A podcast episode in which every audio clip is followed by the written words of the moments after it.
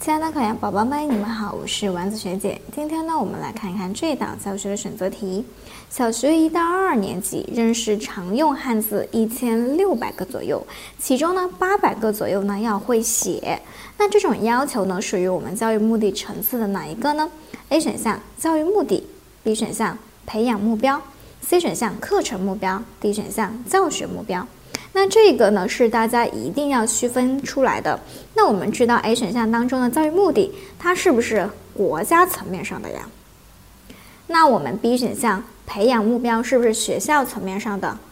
那我们看一下 C 选项课程目标，它是这个课程所要达到的这样的一种效果。那我们的教学目标，它是更小一点的，它对于教师而言，一节课。对吧？比较小的一节课，一小段时间需要达到教学目标。